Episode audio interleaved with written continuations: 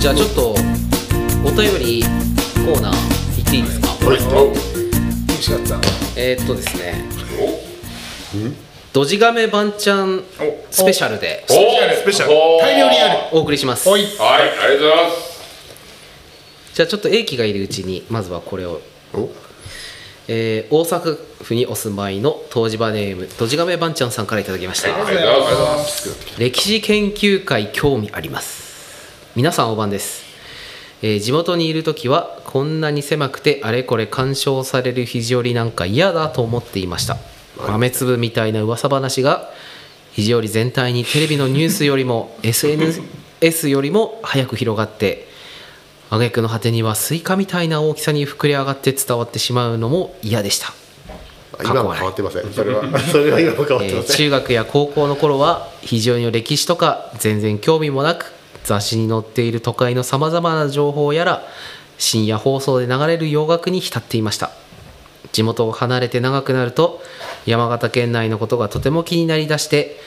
東芝ラジオをきっかけに肘折歴史研究会のことも知りえー、姪っ子からは「英樹くんはこけしのこととても詳しくて絵はがきも売ってるよ」と聞かされ何枚か送ってくれました何年も前に発売された肘折温泉の絵はがきの復刻版そのカバーの裏には聞いたこともないような旅館のの名前も載っていてがぜん今はなくなった旅館とか廃業した旅館のその後はどうなったのかなどなどいろいろと知りたいと思うようになりましたブエモンさんも昔は旅館を営んでいたとかいう話もちらっと聞いたような気もします、えー村の中では五平だのえへだの深さだの野号で呼ぶのが多いですが今頃になって深さってどんな字を書くんだと思ったりしますその深さがえー蕎麦屋さんの本家だというのも東芝ラジオで初めて知りました、えーどんだけ肘折のことに興味がなかったんだよとということでいただいております、はいありがとうございます歴史研究会最近なんかやってますうーんと最近はですね SNS での発信はですねあの時間がないのと趣味があのネタが切れてきたのでピタッと止まりましたちょっとあのできないこれちょっと手が手がとても回らないあついでにネタもない でもあのほら回覧してるやつっていうかい配布してるじゃん、そう、あのーちょうど私今瓦版そう瓦版的なやつ、うんちょうどあれ今書いてるやつが、あの肘折のあの今はない商店とか今はない旅館っていうのをちょっと2号に分けておー書いてるんです、あれもちょっとなね SNS で乗っけりゃいいじゃねそうそれしようかバックナそうバックナンバー見れるよねうしようかなと思ってますつまり今書いてるのはそれは24号と25号です、えそんな言ってんのん1号から全部えだ写って真全撮っ部てバックナンバ乗っけりゃいいー乗っけいやられでもるよまだでも階段はまだ10十何号で止まってない回覧はですね次に出すのが13号かなあらまえ半分半分ぐらいどうなってるのじゃあいやまだあの公開してないだけで公開してないだけあるのありますああの私まとめて時間がある時にまとめて書かないとあれだから一号一号書いてるとちょっとあのれだからそういうことへだから面面白白いいよねまとめてあれ3号ぐらい書いてますええーあれ公開してよどうやってこうあえあでもそっかもうある程度途中までは僕もデータは持ってるんだけどなあれ面白いんだよねそうちょうどそうそうですねどうやって公開したらいいんだろう PDF で公開するうん画像で画像でしちゃういや PDF で公開しましょ非常にのホームページにううんいやリンクで東芝ラジオのホームページに置いてもいい歴史研究会ページ特設で作ってバックナンバー全部見れるようにすればうん PDF くだ簡さ単にい言ったけど多分やるのは流通やりますやり PDF ます渡せばいいわけですはよいね、 PDF ください管理管理人がはい じゃあ次いきますよはいはい、えー大阪府にお住まいの東芝ネームドジガメバンちゃんさんからいただきました、ありがとうございますありがとうございます2つで方言あれこれ皆さんお晩です私事ですが4月に古希を迎えました古希ってのは何歳ですかなん70です7です2年後は結婚して50年目を迎えます大阪に来て50年近く経ってすっかり大阪のおばちゃんになってしまったのか自分では分かりませんがいまだにお好み焼きをご飯のおかずにして食べられませんしえヒョウ柄の服なんてとてもじゃないが着たいと思いません大それはまあ 阪弁はまあある程度は使いこなせるかと思うけど結婚当初はちんぷんかんぷんでした駅の構内で待っているおじいさんおばあさんたちがこれもう犬犬かそうやなあもう犬かというのが聞こえてきて犬がどうかしたなあべがと旦那に聞くともう帰ろうかと言ってるんだよとのことそして関東地方から嫁いできた人たちが口を揃えて絶対わからなかったよねという大阪弁が直してです片付けてとかしまっといてという意味なのだけれど初めて姑さんからその言葉が出た時に別に壊れてもいないんだけどなぁと返事に困りました六輔さんは非常にの言葉もだいぶ慣れてきたのではないかと思いますが生活するようになってからなんて言ってるんだと思った方言はどんな方言でしたかということでいただきました、あ、ありがとうございます。なんかあります非常に来て何言ってるか分かんなかった方言いや、あのー、そうで、パッと出たのが、図報国。ああ図報国ねあれはまさしく方言です ねうん、あのー、まあ。図報。図報 っていう。図報ねで、あのー、こう、まあ、いろいろいっぱいあるんですよ。うんもう基本的に仕事に来た時点で、あの橋のね仕事に来て初めて本木さんの,、うんあの現場団員さんとかとご挨拶した時も、もう何言ってるかさっぱり分かんない 正直ねまず図報国っていうのは嘘をつくってことですよねそうそうそうそうそうそう図報図報がなぜ図法でも図報って嘘ですけど、図報と国はセットですよねなんか図報国図報言うとかは言わないですもんね、図報バリ図報あ図報倍か図報ばり言うなとかっていうのか、うんそっか図報言うなと、図でもこの報辺りでもほらその直しての代わりにこっちは投げろって言うじゃないですか投げるって言うじゃないですかそす捨てろと捨てると投げといて、ん捨てといてとでもそのんでも逆じゃない直すは片付けるだけ片付けるとかだからね、うんでもゴミ投げとかもあれですよね投げろってかなりあの、俺らは普通ですけど結構違和感とかあるって言いますよねがあの、札幌も投げるっていう札幌も投げるって言うんだよねでだからあれはさすがに僕も初めて、ゴミ投げといてって、札幌 行って、こうやって投げた。本当に投げた。え、これ、はいって投げる。でもあとここら辺ってあのほらあの省内省内の方の文化が結構多いから、んあの北前船でうん、あの京都いとやか京都からほら関西の方からのやり取りって多いんですよ、うんだからこの辺りのあのほら「ダハゲー」とか言うじゃないですか、うんうんあれは、あの関西弁の「あのせそせやさかい」とかあのその、なんとかやさかいのあれがこっちに来てでそれが俺あのハゲ「んだハゲ」んださげんださげの方にうん黙ってこっちにあるから割とか関西とこっちの方言ってつながってたりするんですよああ海側とね右側そう北前船で来た人たちが喋ってた言葉を庄内の人たちが真似してそのうちそこら辺と付け込んでそっちがそれがさらにこっちの方に来てっていうのでうーん北前船の終点ってひ山形なのなんかこう西航路東航路で行ってるけど、そうああな坂んか田坂田そうらなんかこうああみどっちか回ってもこう右回り左回りみたいな感じでこうねゴー北ルが回なり南回りんか山形にのなってる気がしてあ山形に何があったんだって全然わかんないややっさぱあベリバナじゃねうん。谷ボノってそんな人を歴史教科書に載るぐらい人を動かすものあの、赤の染料は、うんものすごい価値があったはずなーうんでんあ今日今日ちょううんどそういう番組やってたあの、あややってたテレビで やってたねっ確てかにましたよすよ。紅でまあも紅餅がシェア100%っていうのうんをちょっと今日やってたんです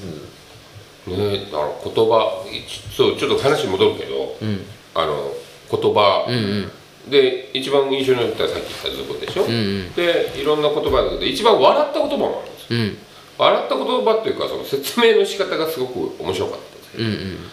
あの方言の三段活用、おうおうおうおう、はいはいうん、焦げたの揚げたの焦げたのってやつほげだの揚げたのほげだの揚げだの焦げたの焦げだのほうほうほうほうこれはねもう説明されてもう大笑いしたんですけどほげだのあんまり使わないっすいやでもね焦げだのあのね焦げたこと要は焦げだこと焦と揚げだこと焦焦げげだだこことと全部一緒なんですよああ基本的に一緒なんだけどもななぜかうんその3つ使い方があって、はいはいはいはい、でこれ大倉中の中学校の生徒がそれをまとめてるん一で生すね懸命まとめたやつをえどう違うんですかほげだのほげたのっていうかほげったこととかあげったことっていうああほげったこと使い方だよねこの字としうてんうんはそうですねほげたのっては言わねえよなうんうほんげったことあげったことこげったことっていうまあそこそこそワード言葉みたいなこそワードみたいなもんですよねうんだからこれそれあれみたいなこほと、ほげたことっていうのはちょうど今しゃべ喋ってるその内容のこれそれあれの距ここにあること離がねはいはいはあいげはたいこはといっていうのはここじゃなくてこそあっちなんかちょっとここじゃないところどこかにあるこれであー焦げたことってのはこれなるほど ね距離の違い距離ねああなるほどあんま使わないんですいや使わないというか自然に言ってたりですねほげほげだごとを言ってうんとかですよねそれはなんか普通に言ってるかもしれないですけど、でもなんかほげってあれほげってあれじゃないですかあのそんなことっていうこともあるし、ほげほげでもねえみたいなそうそうだから量量的な意味を 量的なこともいいんだからああ なるほどねほげ、ほげとかって最初なんだろうなまだ若い頃にえっと「お前」っていううんうんうんのをこっちで「いさ」とか言うんですよ非常にではあんま使わないですけどうん沼の代ははい「お前」っていうことを「いさ」って言うんですようんうんうんいさい「いささあー」で最上のん違う場所どこだっけなマグロだとかは「うさ」って言うって言ったわけかなうさえうさだから「いさ」って「いさよ」っていう「お前よ」っていう「いさよお前な」っていうことを「いさよ」っていうえすっごいなんかこうバカにされてるイメージがあって若いーはいはいはいはい頃もう慣れましたけ どえそれはー、非常にでもあんま使わない、非常にあんまり使わわない、ない、うん、でも沼の台はみんな「いさ」なんですよはいはい「いっさ」いや「 いっさ」 そうどっちかっていうとやっぱ肘折りってあの小あの文化的には庄内釜に近いんですようーんうんうんななんかすっごいバカにされてるはいはい感じがあったんですけどだから関西弁だと自分ってああ自あー分って言いながら相相手の私このとをことねじゃなくて相手のこと自分うんうんうんだからお父さん弁だと御社って感じだしうーんだから多分ねこうよく普通慣れてないと 何言ってるのこの人みたいになっちゃうとは思いますよ 「いっねさ」って言われて「いっさ」ってなんだろうって思ってよし私ちょっと子供を寝かして寝かす時間になりましたはいはいで見がいなくなります多分あの飲んだかま全部た来れるぐらいまでやってると思いますからあげてねえなでもいいよ飲んだか多分寝てしまうお疲れ様ですじゃあまた次いきますよ3つ目今回パンパンパンパン言ってんのはあれですね顔叩 く音合いの手みたいな感じになってますクーラーついてるからクーラーつけりゃいいんだけどじゃあいい時間に金庫が終わったら読みましょうかドジガメバンちゃんさんからうん立て続けにいただけるんで、はいすごいですね一気に紹介しようかなあほほんと汚いものですねほんと汚いよね多分あ非常にですよねうん多分うんそうなんですよじゃあいきます、はい大阪府にお住まいの東芝ネームドジガメバンちゃんさんからいただきました、はいありがとうございます回す山が見えるのは落ち着くえお番です続けざまにお便りいたします肘折りみたいに狭いところは嫌だと思っていた10代でしたが高校卒業後は東京の某短大に進学して憧れの都会での生活が始まったけれどぎゅうぎゅう詰めの電車どこに出かけても人混みだらけで短期間だけで終わった東京でしたがくたびれてました40年以上生活しているここは奈良県寄りののどかな地域で近年田んぼや畑がだんだんと減って宅地に変わってきたとはいえそんなに遠くないところに山々もあるので肘折で育った私にはネオンピカピカの場所は落ち着かないのだなぁとしみじみ思っておりますということでいただいておりますありがとうございます山が見えるのは落ち着くすわかるわかりますわかりますよねうんあのー本当になんか家しかないような場所だとなんか嫌だだっぴろいとこたろだそうなんですそういう風景は好きなんですけど山に入るのは好きじゃないんですよはいか見るのはいいけどねそう山に入るのは別に好きじゃないっすねこれから楽しくなりますあーでも確かにな僕も東京にいた頃は山確かあんまなかったからな周り見てもなうんそうなんですよねやっぱ帰ってきて山形新幹線乗って帰ってきて山見るとああ山だって思 う山あるなと思っちゃいますもんねうんあー非常にいるともううちなんかはずっと毎日三角山見ているのででもななんか山の距離距離感とかもあるかなでも年もあるよね年、うん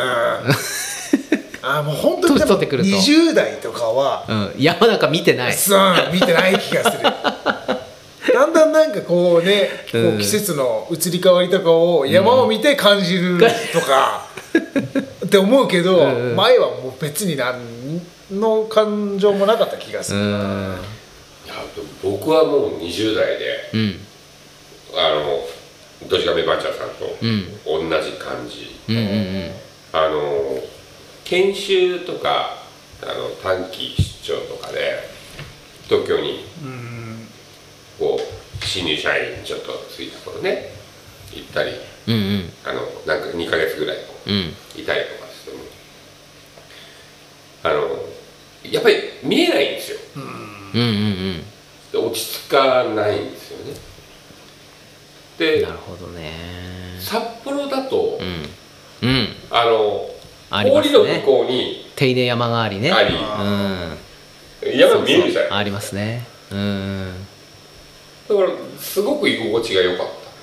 あーでもそれ分かる気がするな、なんか山形県内にいているとあーあっちが合算だなとか、うんあそこに行けば鳥海山見えるなとか、うんなんとなく山基準であーなんとなく自分の位置が分かるけた、ど、都会にいるとなんかもうどこを見てもビルだったりわかんないですね分かんないし、ううんんわかんないです確かにな山見ると落ち着くっていうのは確かにあるな庄内行くと迷うんですよ俺結構あそうだよあれだよあのランドマークがなななさすぎなんだようんスーパーノードだらけだからさスーパーノードね全部全部 あの田んぼ田んぼにしか田んぼしかないから分かんないのよ、この道は東西南北どっちに走ってんだろうっていうのが分かんないでももう将来行くと鳥海を鳥海山がね、うん、そう見てあこっち来たなって思ってうん行くな、うん新庄は盆地だったんですけど、うん多分世の中って多分平らなところにみんな住んでるイメージがあるので、うん山行ってしまえば山あいの肘折みたいなとこって結構レアです、こんな山間部にで住もむ新庄いいとこっていうかあの鳥海合算を見るには新庄が一番いいよねいいそうですよねいいですどっちもねうんあの、うん一目で合算も鳥海山も見え る両方ねじゃない見えますからねあいいよね、確かにいいおな城自体もあれなんですよなんか斜めに作ってるんです東西南北じゃなくておいやーらしいです風水的なああ感なじるほどねで方角を決めてる、え街並みなのでちょっと独特なああなるのほどね新庄が一番いいなんかいいいい感じに山形の山が見える感じがするうん見えるねでもあの本当になんだろう合算もうん庄内から見るとうん全然違うじゃない、全然違いますね形が、そうなんですうよん私庄内側はあんま好きじゃないで山形市の方からガサ見るととんがってるんだよ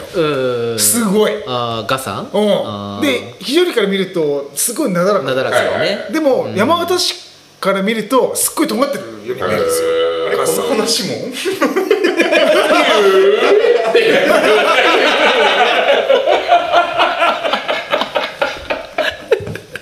したないいですね前回したなこの話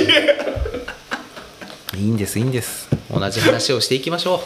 ういやでもいやそんだけそんだけ綺麗なんですねやっぱね新庄から見る野々村のため池この間ちょうど行ったタイミングがあって野々村のため池真室川の、うんえっ、と新庄の昭和と真室川のあたりにある平野があるんですけど、うん昔軍戦時中飛行場があった場所で、最上軍で唯一空爆があった土地らしいんですけどあそこすんごい開けててだからこの間その撮影に行った時にちょうどすんごい虹が見たので、面白かったんですけどあそこ鳥海山がすんごい綺麗に。ええでため池があって逆さ鳥海が見えるっていうへーなんだろう山形の景観何百選みたいに入ってへえていい場所でしあたーなんか同じ結構ほら山とかって県境にあるわけじゃないですか、うんいろいろ大体で、はい大体でそうすると鳥海山にしても、うん山形県側もあり、うん秋田県側もあるわけですよね、なんとなくこう秋田県における鳥海山の捉え方ってどんな感じなんだろうなああ分かんなっいてうねあんまり秋田鳥海山ってなんかあんまりは感じないけど向こうの人にしてみたらまたなんかでもね違うのかな南の人はなんか思い入れはでもやっぱあるんじゃないかなと思うよね、なんかブナ林とか結構綺麗なところがあええるとか、なんかこっち側の鳥海山情報と、うんあっち側の鳥海山情報ってなんか違うような気がするんですけどねあーどうなんだろうなと思ってなんかそうですね、あのー秋田から、ね、来ていただける、あのお客様もね、聞いていただいてる方もいらっしゃいますので、うんぜひあのお便りで教うなんですよえねていただきましたら、いやだからほら富士山なんかまさにだって山梨と静岡でね、はい僕らには分からないいろんななんかうん意識があるかもしれないですけど、ううんんカスさんだけがあれなんですよね山が県境にないない山形本当に山形の山形ね線うん山だねうん合山算あまあ湯殿山羽黒山うんうん出羽三山ね本当にでも僕はやっぱり肘折口のから見た肘折口登ってって三日月駅だっけなんだっけそうあそこから見る合算がいいなあとか思いますね一回見に行ってみた行いってみたいですね。行きましょうかみんな念仏小屋にでねまあ収録という収録を収録しに行きますか。 多分それだと行かせてくれるような気が。そんなと行かせてくれる、